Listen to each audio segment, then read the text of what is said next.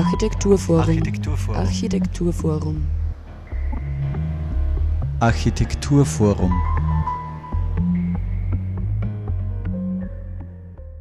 Hallo und herzlich willkommen zur aktuellen Sendung des Architekturforum Oberösterreich hier auf Radio Froh. Anlässlich der Ausstellung Metabolismus der Stadt im AFO Architekturforum Oberösterreich haben wir für diese Sendung mit dem Infrastrukturhistoriker Dirk van Laak über die Geschichte der Infrastruktur und diesbezügliche Herausforderungen unserer Zeit gesprochen. Großflächige Infrastrukturen wie Elektrizitätsnetze, Staudämme oder Kanalisationen arbeiten oft im Verborgenen. Diese werden erst dann sichtbar, wenn die als selbstverständlich wahrgenommene Bereitstellung dieser Leistungen ausfällt. Infrastrukturen transformieren und erschließen Naturräume, um Ressourcen und Güter in urbane Räume zu bringen. Da Infrastrukturen selbst verborgen agieren, ist für den oder die Endverbraucherin nicht erkennbar, welche Naturräume erschlossen werden und welche Abhängigkeiten dadurch auch entstehen, was aktuell an der Energieversorgungskrise sichtbar wird. Auf der anderen Seite versucht Infrastruktur auch Naturgewalten einzuhegen. Überschwemmungen, Vermurungen und umgeworfene Bäume, die Logistikketten stören, zeigen, wie sich natürliche Vorgänge immer wieder der technischen Kontrolle entziehen. Dabei ist Infrastruktur auch ein historisches Phänomen, das nicht einfach nur etwas bereitstellt. Mit der Versorgung wird nämlich auch die Gesellschaft als Ganzes strukturiert und auch individuelles Verhalten langfristig verändert. Ja, Infrastrukturen begrenzen Möglichkeitsräume oder setzen eben auch Handlungspotenziale frei, grenzen also ein und aus. Dirk van Laak forscht im Bereich Infrastrukturgeschichte, die ein relativ junges Forschungsfach ist und sich unter anderem auch mit der Kulturgeschichte von Infrastruktur beschäftigt.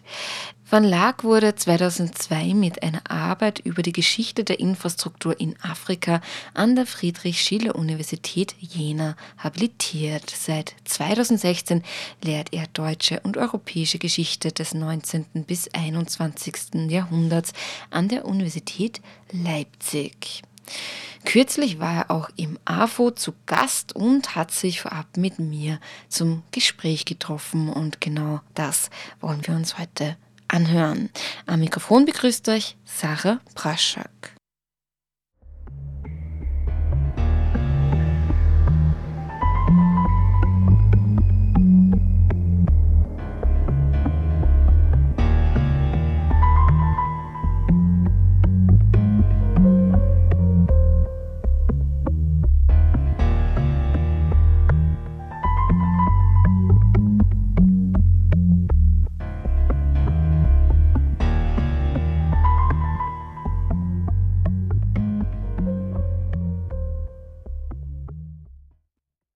Anlässlich der Ausstellung Metabolismus der Stadt, die noch bis Ende Jänner im AV zu sehen ist und sich sozusagen mit dem Lebensadern der Stadt bzw. der unsichtbaren Versorgung von uns, die in ihr Leben auseinandersetzt, findet ein Gespräch im AV statt und zwar bei Theorie im Keller und zwar eben heute am 28. November mit Dirk van Laak.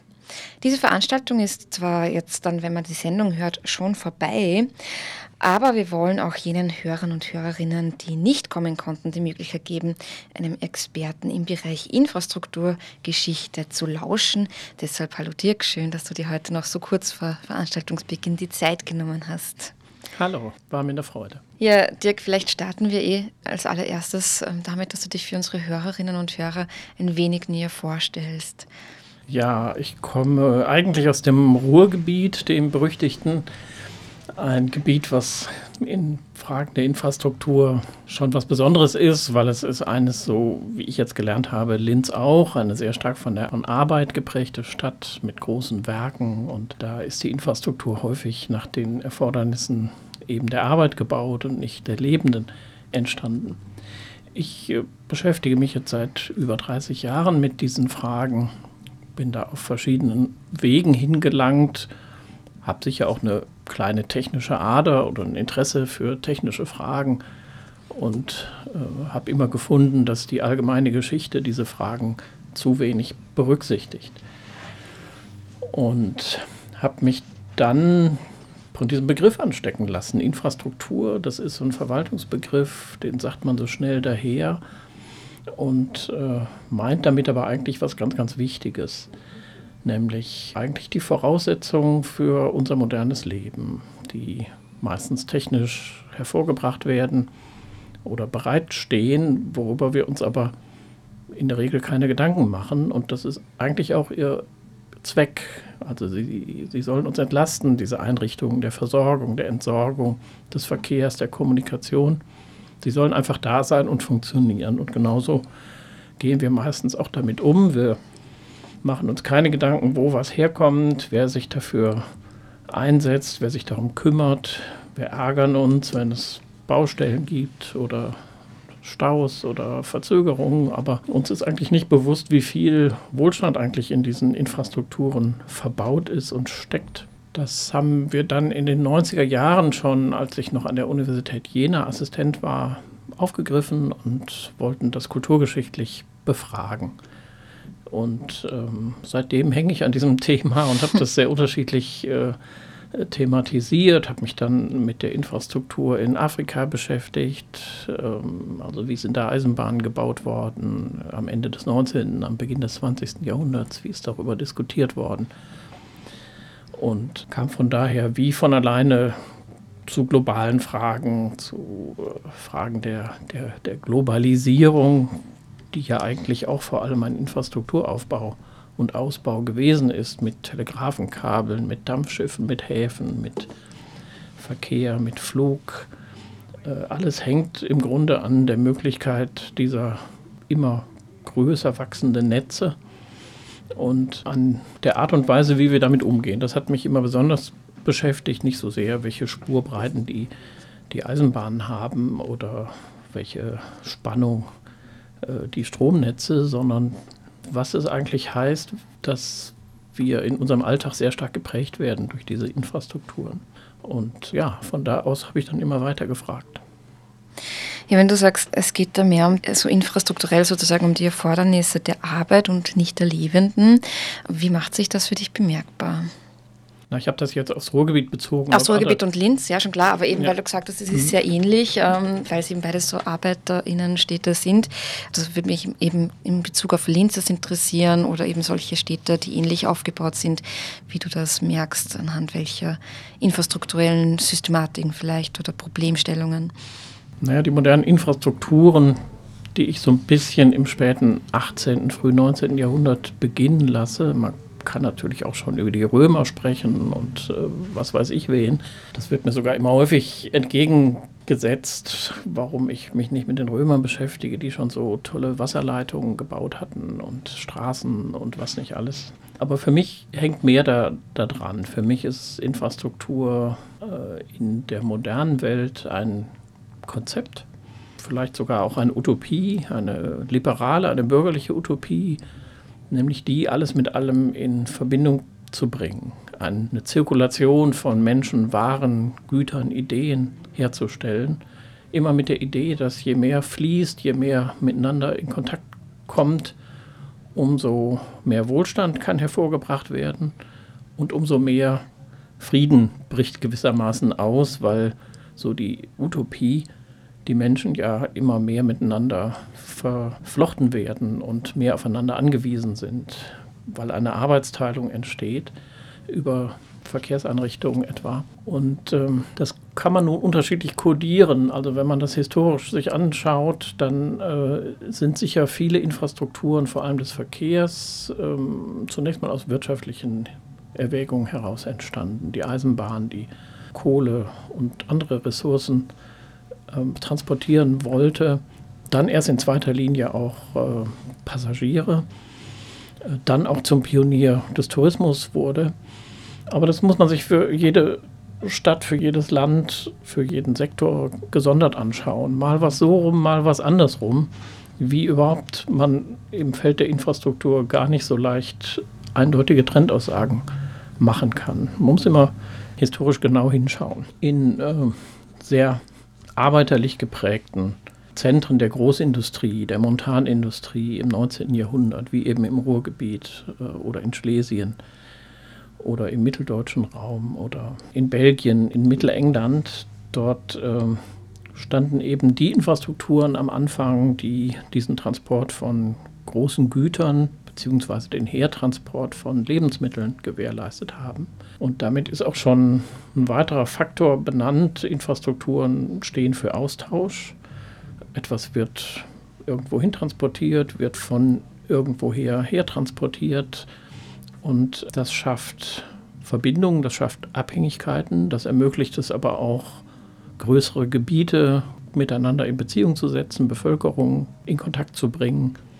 Deshalb gehört zum modernen Konzept Infrastruktur auch so etwas wie Raumordnung, in den modernen Nationalstaaten, den territorial kodierten Nationalstaaten, die hängen sehr stark an Infrastrukturen, an Straßen, später an Autobahnen und an der Schaffung eines einheitlichen Kommunikationsraums. Ja, und der zweite Kern der Infrastrukturentwicklung, das sind sicher die Städte gewesen im 19. 20. Jahrhundert, die zum Teil mittelalterliche Kerne hatten, zum Teil neu entstanden sind oder eben beides. Das gilt fürs Ruhrgebiet wie für Linz. Es gab vorher schon so ein paar kleine Kerne, mittelalterliche Kerne, aber mit der Industrialisierung platzen die Städte plötzlich aus den Nähten und äh, wird furchtbar viel gebaut. Zunächst ökonomisch sinnvolles, Fabriken, dann äh, Siedlungen drumherum, die sich gewissermaßen daran anschmiegen müssen. Und ja, so entsteht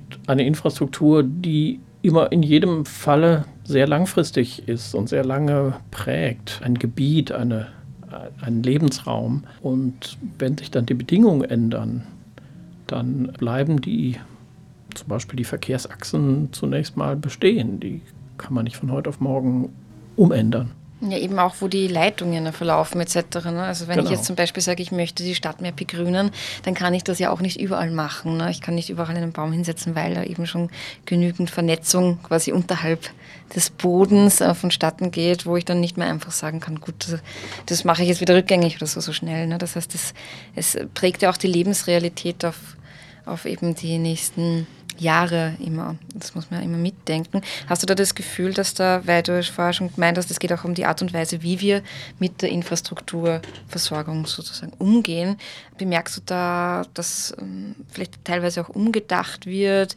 oder Dinge vielleicht anders angegangen werden als noch vor 20, 30 Jahren, wo man vielleicht noch weniger darüber nachgedacht hat, wie wirkt sich das jetzt so auf die Zukunft aus? Ja, das ist ganz sicher so, aber genau an diesem Feld der Infrastruktur zeigt sich auch, wie schwer es ist und wie langwierig es ist, umzudenken, weil ja eigentlich in allen Infrastrukturen so Art, äh, eine Art von Erwartung in die Zukunft eingepflanzt ist. Die meisten Infrastrukturen werden ja auch langfristig gebaut, für viele Jahrzehnte, weil sie enorme Investitionen erfordern.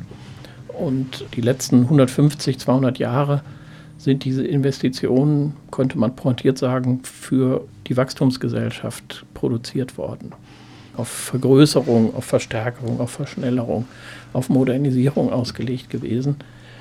Und insofern steckt in diesem Konzept Infrastruktur auch eine sehr ressourcenintensive Art des Wirtschaftens, bei uns im Westen jedenfalls, äh, in den westlichen Ländern. Und äh, da kann man nicht so leicht aussteigen. Ein Umdenken findet seit langem statt, seit vielen Jahrzehnten und man versucht, diese Infrastrukturen neu zu nutzen oder mehr zu reparieren oder so auszurichten, dass vielleicht, um ein Beispiel zu nennen, der Automobilismus wieder runtergefahren wird. Äh, eine der prägenden äh, Prozesse des 20. Jahrhunderts äh, weltweit. Heute würde man sagen, es war vielleicht sogar ökologisch gesehen eine Art von Irrweg. Aber der ist natürlich nicht in kurzer Frist äh, umzusteuern. Wir versuchen das jetzt mit viel Macht, indem wir Elektroautos bauen und nach wie vor versuchen, den Verkehr wieder von den Straßen zu bekommen oder die Straße wieder stärker auch Fahrradfahrern und Fußgängern zugänglich zu machen. Also das sind alles Elemente eines Prozesses, der seit langem läuft und von dem wir immer wieder feststellen, dass er auf klar auf demokratischen Aushandlungsprozessen beruht, dass man eben nicht dekretieren kann, dass es immer Widerstände gibt, die oft auch einen guten Grund haben, wo sich Anwohner sträuben, ihn mitzutragen.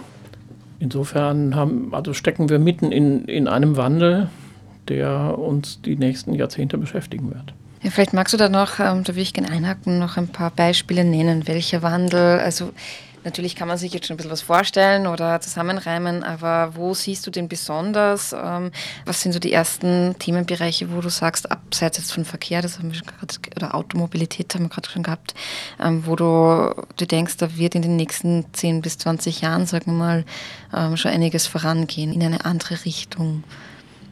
Ja, das muss man eben mal abwarten. Also als Historiker kann man sagen, fast jede neue Infrastruktur war immer mit über überbordenden Erwartungen verknüpft an, an Friedenserhaltung und an Wohlstandsvermehrung und an revolutionären Wandlungen. Das letzte war sicher das Internet, wo man auch gedacht hat, ach, da werden sich viele Arbeitsprozesse anders gestalten, äh, man wird anders konsumieren. Das tut man jetzt auch, aber keineswegs weniger, sondern, sondern eher, eher mehr, eher mehr weil es noch bequemer geworden ist, mhm. äh, weil wir noch mehr in Luxus schwelgen und weil es ähm, sich in eine Richtung anders entwickelt hat, als man ursprünglich gedacht hat. Und das äh, ist fast immer so gewesen. Das war beim Telefon so, beim Telegrafen, beim Fernsehen, den Kommunikationsmedien. Und das muss man immer in Rechnung stellen. Diese Infrastrukturen zielen häufig darauf ab, unsere Bequemlichkeit zu erhöhen. Wenn man dann versucht, sie umzukodieren und unbequemer zu machen, dann erzeugt das natürlich Widerstand. Auch bei den Leuten, die das vielleicht also verstanden haben im Prinzip, aber wenn es dann konkret wird, fällt es immer noch mal sehr viel schwerer, sich darauf wirklich einzulassen. Was also tun? Naja, ich, ich bin Historiker. Kein. ja gut, aber du, du wirst ja trotzdem eine ähm, persönliche Vorstellungen vielleicht haben, was, was so Schritte wären, ähm, die vielleicht Menschen dazu anregen könnten, diesen Verlust der Bequemlichkeit, den teilweisen Verlust der Bequemlichkeit vielleicht trotzdem in Kauf zu nehmen? Ich glaube, das bedarf des langsamen Bewusstseinswandels, den ich aber schon erkennen kann bei jungen Leuten. Wenn ich mal wieder zum Automobilismus überspielen darf. Äh, ich kenne eigentlich nur noch wenige junge Leute, die von sich aus einen Führerschein machen wollen. Und die, die es machen, die machen es mit halbem Herzen, während zu meiner Zeit das noch unabdingbar war. Und natürlich das Versprechen der, der Freiheit äh, in sich trug und man glaubte, dass er also das allererste, was man zum 18. Geburtstag haben muss, den Führerschein. Also ich glaube, da zeichnet sich schon was ab. Ich glaube, man muss auch noch mal dazu beitragen, dass man bestimmte Sachen wieder ins Bewusstsein hebt. Infrastrukturen sind heute häufig sehr unsichtbar. Das heißt, sie sind auch sehr unsinnlich. Sie drängen sich uns nicht auf, eben weil es ihre Aufgabe ist, uns zu entlasten. Das hat aber den Nachteil, dass wir äh, eben auch häufig nicht in Rechnung stellen, was für ein unglaubliche Investition da drin steckt, für eine Arbeit da drin steckt, äh, sie zu erhalten und sie am Laufen zu halten. Und ich glaube, ein Schritt wäre, das ist jedenfalls eine meiner Visionen, dass man, und da kann ich als Historiker eben was zu beitragen, wieder ins Bewusstsein hebt, dass jede Infrastruktur ein Gemeinschaftsgut ist. Etwas, wo frühere Generationen schon hinein investiert haben. Auch Arbeit, Geld, gedankliche Arbeit. Und das gehört eigentlich uns allen. Das sei auch denen gesagt, die es immer schnell privatisieren wollen oder denken, es äh, sei doch in den Händen von Unternehmen am besten aufgehoben. Das ist es auch manchmal, aber, aber nicht immer. Ich glaube, als Historiker kann man mehr oder weniger sagen, gemischt wirtschaftlich organisierte Unternehmen der Infrastruktur haben in the long run doch am besten funktioniert, weil sie Gemeinwohlorientierung eine Versorgung der Bevölkerung gewährleistet haben und trotzdem nicht äh, auf Gewinninteressen ausgerichtet gewesen sind. Es hätte mich auch noch interessiert, ähm, du hast es eh vorher schon kurz erwähnt, dass du dich auch sehr viel mit der Geschichte der Infrastruktur in Afrika auseinandergesetzt hast. Wie bist du dazu gekommen? Was hat dich daran besonders interessiert? Das war eigentlich ein Ausfallschritt für mich. Ich habe äh, überlegt, wie kann man die Entstehung von Infrastruktur mal wie auf einem Reißbrett studieren. Und dann kam mir die Idee, vielleicht in den Kolonien, weil diese Gebiete ja in den Augen der Europäer jedenfalls als vollkommen unerschlossen galten. Man aber schon über die Elemente verfügte, über die Instrumente verfügte zur Erschließung, zur ökonomischen Inwertsetzung, wie man damals gesagt hat. Und äh, ich dachte, da kann man es wie im Labor wahrscheinlich äh, untersuchen, wie dann deutsche Eisenbahningenieure etwa argumentieren, da und da muss die und die Strecke gebaut werden. Das ist auch jetzt in Bezug auf die deutschen Kolonien tatsächlich zum Teil so gewesen. Die äh, privatwirtschaftlichen Unternehmen haben zwar Eisenbahnstrecken gebaut, aber natürlich nur solche, die ihnen selbst nutzten und ökonomischen Gewinn brachten. Keine solchen, die eine größere Ökonomie in Gang brachten. Und äh, darüber hat es dann Anfang des 20. Jahrhunderts in Deutschland im Reichstag große Debatten gegeben. Und die ganze Kolonialpolitik wurde auf neue Beine gestellt und danach wurde dann intensiv Eisenbahn gebaut. Und insofern ist das schon ein schönes Lehrstück gewesen für bestimmte Prozesse, gedankliche Prozesse, aber auch dafür, wie etwas häufig scheitert, wenn man glaubt, man könne es von oben herunter planen. Denn äh, die Eisenbahn funktioniert natürlich auch wieder vor allem äh, nach den Kriterien der Kolonisatoren. 1914 äh, gingen die Kolonien verloren und ähm, dann war es schon wieder nichts mit, mit diesen Plänen und äh, die Eisenbahnen liefen weiter, aber dienten dann doch zum Teil ganz anderen Zwecken. Äh, ich würde auch noch gern äh, ins 19. Jahrhundert kurz ähm, kommen, weil im Ankündigungstext äh, zur heutigen Veranstaltung auch äh, zu lesen steht, dass der Bau eben von Eisenbahnnetzen im 19. Jahrhundert entscheidend zur Bildung von Nationalstaaten beigetragen hat. Da hat mich noch interessiert, inwiefern das der Fall ist. Na, indem die verschiedenen Landesteile äh, miteinander in Beziehung gesetzt wurden. Es, es gibt diesen Nationalökonomen Friedrich List, der in Deutschland ganz bekannt geworden ist dadurch, dass er schon in den 1830er Jahren so eine Art Eisenbahnnetz konzipiert hat. Äh, und zwar als eine Maßnahme des Nation Building. Also er war überzeugt, dass wenn man erst von, also mit der Eisenbahn von Berlin nach München, nach Hamburg, nach Köln, äh, nach Danzig fahren kann, dann entsteht Handel und Wandel und es entsteht ein einheitliches Bewusstsein der Menschen. Und das ist ja teilweise auch geschehen. Es gab im 19. Jahrhundert auch geradezu einen Wettbewerb der verschiedenen Kommunen darum, wer an das entstehende Eisenbahnnetz angeschlossen wird und wer nicht. Und äh, viele haben gemerkt, da passiert gerade was, da ist was sehr Dynamisches unterwegs und wenn man, wenn man sich dazu konservativ gibt und sagt, die Straßenanbindungen reichen uns schon, dann wird das sehr langfristige Folgen haben. Und das ist eigentlich bis heute so, dass äh, also wer nicht an ICE-Bahnhof angeschlossen ist, der empfindet sich schnell als, als Kommune zweiter Ordnung. Also wie ich vorhin schon versucht habe anzudeuten, ich, ich glaube, dass äh, also diese, diese, diese Idee, Grundidee der Infrastruktur modernen Typs ist, äh, das ist so eine Art zirkulativer Imperativ. Das heißt, die Vorstellung, wir bringen alles äh, in Bewegung. Und das nicht nur in, in der Stadt, die äh, häufig als verstopft galt, sondern auch innerhalb eines äh, nationalen Körpers, wie man damals sagte, wie überhaupt im 19. Jahrhundert man sehr häufig sich dieser Körpermetaphern bediente und von Verkehr und Kommunikationswegen als Adern und Nervenbahnen einer Nation sprach und die Hauptstadt war halt der Kopf und die anderen Gebiete erfüllten andere körperliche Funktionen und das, was das alles gewissermaßen über einen Blutkreislauf miteinander in äh, Beziehung setzte und ähm, transportierte von A nach B oder auch eben entsorgte, das war die Infrastruktur. Und heute würde man diese Begriffe nicht mehr so ohne weiteres in den Mund nehmen. Ich spreche selbst in meinem Buch noch von den Lebensadern, um das so ein bisschen zu evozieren, diese gedankliche äh, Analogie, aber die hat natürlich auch ihre Grenzen. Es ist aber auch so, dass äh, auch das Infrastrukturnetzwerk äh, eben seine Grenzen hat und jetzt nicht bis ins Unermessliche wachstumsfähig ist, würde ich mal meinen.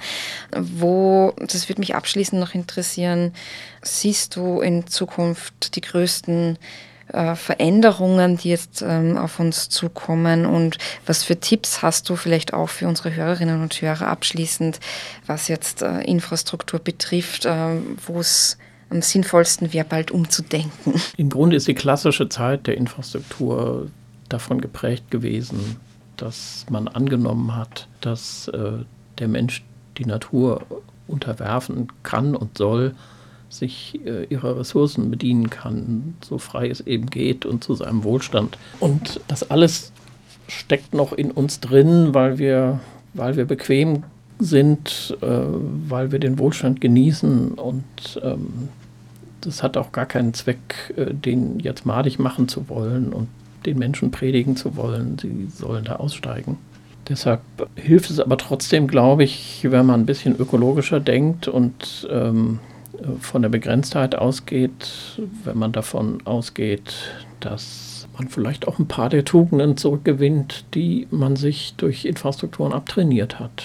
Äh, also sorgfältiger umzugehen mit, mit bestimmten Ressourcen, die heute so billig sind, dass man sich wenig Gedanken darüber macht. Wenn man dazu übergeht, Sachen wieder zu reparieren, statt sie wegzuwerfen. Ähm, also all diese Dinge, an die ich mich eigentlich in meiner Jugend noch erinnern kann, dass sie damals in höherem Wert standen als, als später. Äh, irgendwann vergisst man es ja und kauft sich neue Sachen. Das hat jetzt nicht direkt mit Infrastruktur zu tun, aber Infrastruktur ist doch eben auch äh, der Sockel, auf dem unsere Konsumgesellschaft ruht.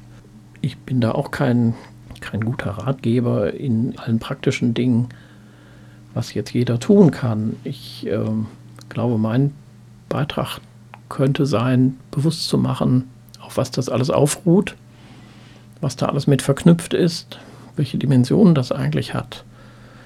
Und äh, dann kann man nur auf Einsicht hoffen. So Dirk van Laak.